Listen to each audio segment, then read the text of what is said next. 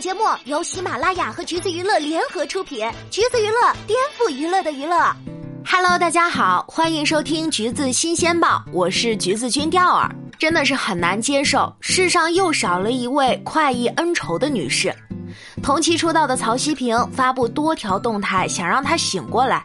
小 S 无比的难过与不舍。看到新闻之后，大家都一片哗然。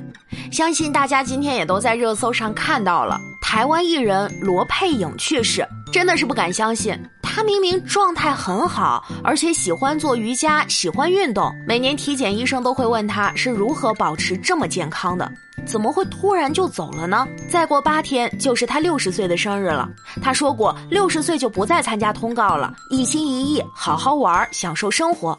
可是却再也等不到他下一条美食微博了。七月三十一号，罗佩颖还在微博跟网友互动，而如今的微博下都是希望他能够出来辟谣这则新闻的。其实他在《康熙来了》里面并不算是常客，但是因为他敢做敢当的麻辣率真，不在乎世俗眼光的坦荡自由，以及对于爱情通透清醒的态度，让人感叹敬佩的同时，也留下了深刻的印象。而钓儿觉得，即便他现在已经离开我们了，但是他的一生值得被大家记住。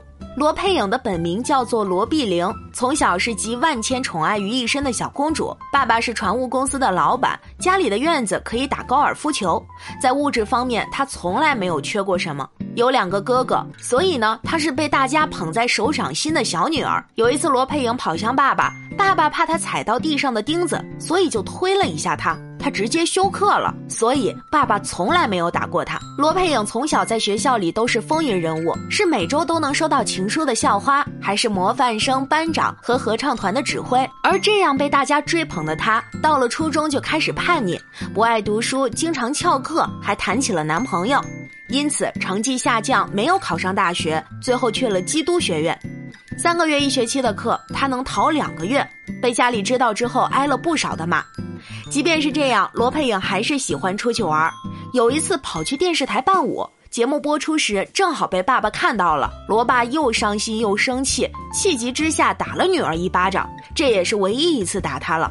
而从小没挨过打的罗佩颖很委屈，一气之下就离家出走了。这一走就是六年，没有跟家里任何人讲过话。看着强硬的决定，但是其实他的内心里也有后悔。罗佩颖其实很在乎自己的家人。进娱乐圈之后，就有两个坚决不做的事情：不拍裸露的戏，不拍写真集，因为他不想对家人有影响，他更不想哥哥教书时有人指指点点。二零一二年初，他九十五岁高龄的父亲过世，在父亲人生的最后一段路，罗佩颖搬进了养护中心照顾他。他永远都忘不了父亲握着自己的手说：“你不要再治疗我了，让我走。”不管隔多久，只要提起父亲，罗佩颖都会忍不住潸然泪下。其实他从来都没有恨过他，他知道父母有多爱自己。在做事业赔到只有十八万时，是父母的一句话让他重燃斗志。尽管你什么都没有了，你还有我们啊！十八岁那年离家出走之后，他需要一技之长来养活自己，所以就找了一个秘书补习班。那个老师正好是二哥教过的学生，所以他很快就被推荐到贸易公司工作。当时是卖滤水器，但是没干多久就因为跟老板吵架而离职了。好在天无绝人之路，罗佩莹有一个邻居是做成衣外销的，他被找去做秘书，还兼职模特，也因此认识了当时很多有名的模特，还被推荐去走秀。一场秀改变了罗佩颖的人生，她被广告导演相中。确实，她的身材当年很是亮眼，身高一米六七，体重不过百，全身没有多余的赘肉，尤其是那双美腿，即便是年过半百也依然紧致。广告播出之后，紧接着罗佩颖接到了戏，直到接到《再爱我一次》，她的知名度达到了顶峰。也是阴差阳错吧，这剧当时选的人都没空，所以她在演艺事业的运气相比来说真的是不错的。黄金拍档是他从演员到主持人的一个转折点，这节目当时在台湾很火，罗佩颖也很开心有这种机遇，一有镜头就配合表现。本来是候补主持，直到最后一有他，收视率就会蹭蹭涨，所以他最喜欢的就是主持啦。他喜欢噼里啪啦的甩出真实的想法，而且在工作上，罗佩颖也没有大小姐脾气，很努力。为了主持，他故意把自己的嗓音叫沙掉，他以前的声音是跟林志玲差不多的那种。录影也不会让大家等，一定是妆发都收拾好了再过来。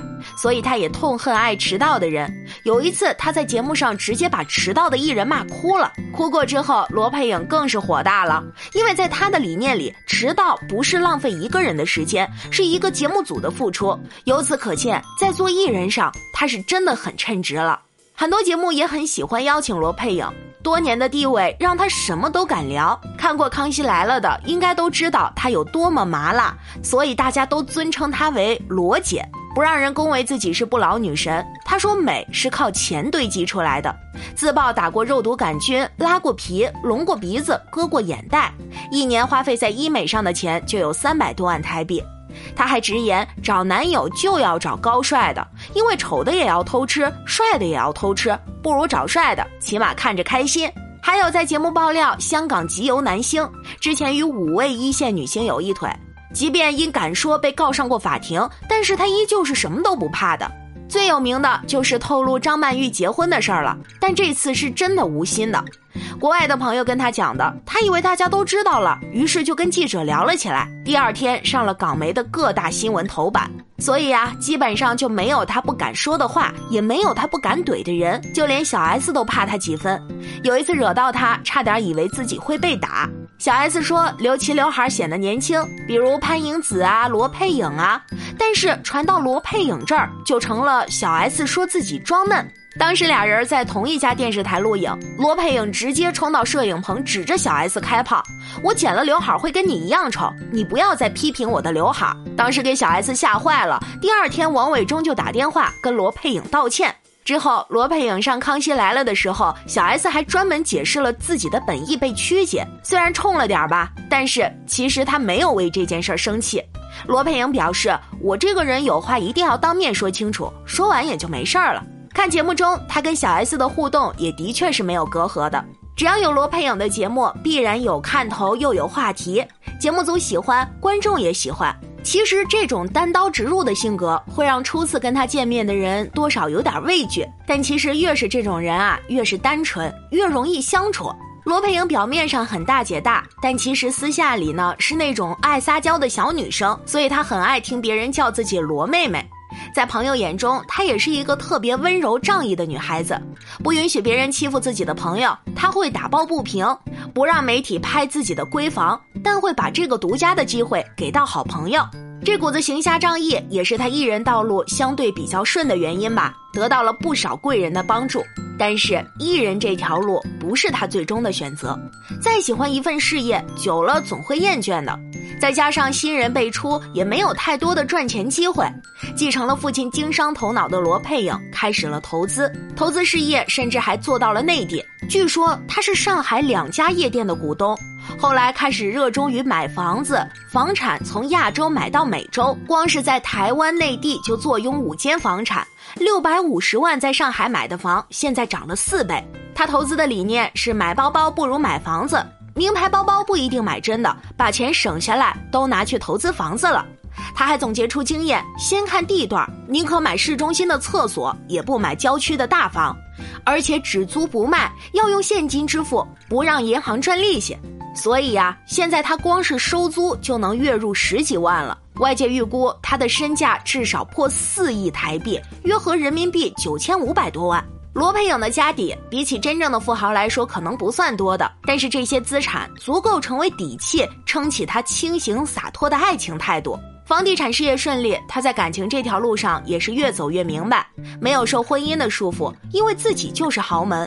范冰冰的豪门语录其实也是出自于罗佩影的。她一直都没有成家，在节目上也一直在讲，不要为了结婚而结婚，你要看清楚你结婚以后会变成什么样子。两个人在一起要一加一大于二才可以，即便是等于二不加分，我也是立马跑掉的。罗佩影坚信，低质量的婚姻不如高质量的单身。她不怕老了没人管，足够有钱就能够养老啦。等到七十岁就开始每十年卖一套房，我就能过最好的养老生活。有钱有貌的她，从四十岁开始就只找二十五岁左右的男生。罗佩影的理由是，这个年纪是可以疯狂的年纪，而且他们刚开始工作，有比较多的时间陪自己。毕竟我需要的不是伴侣，是玩伴。她不让自己过度的沉迷于爱情，因为曾经太恋爱脑，被男生伤过。为男人跑到美国，结果自己什么都干不了，每天开着跑车给男友送饭，厌倦了便回来了。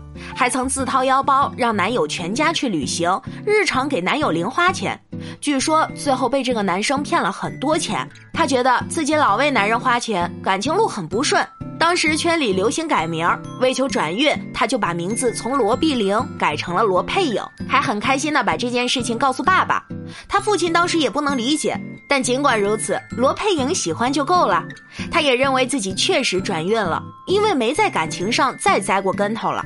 但与其说是转运，不如说是他丢掉了恋爱脑，看明白了。他清楚的知道自己找年轻男孩谈恋爱，跟他们一起环游世界，一起去疯，是只求快乐，不求别的。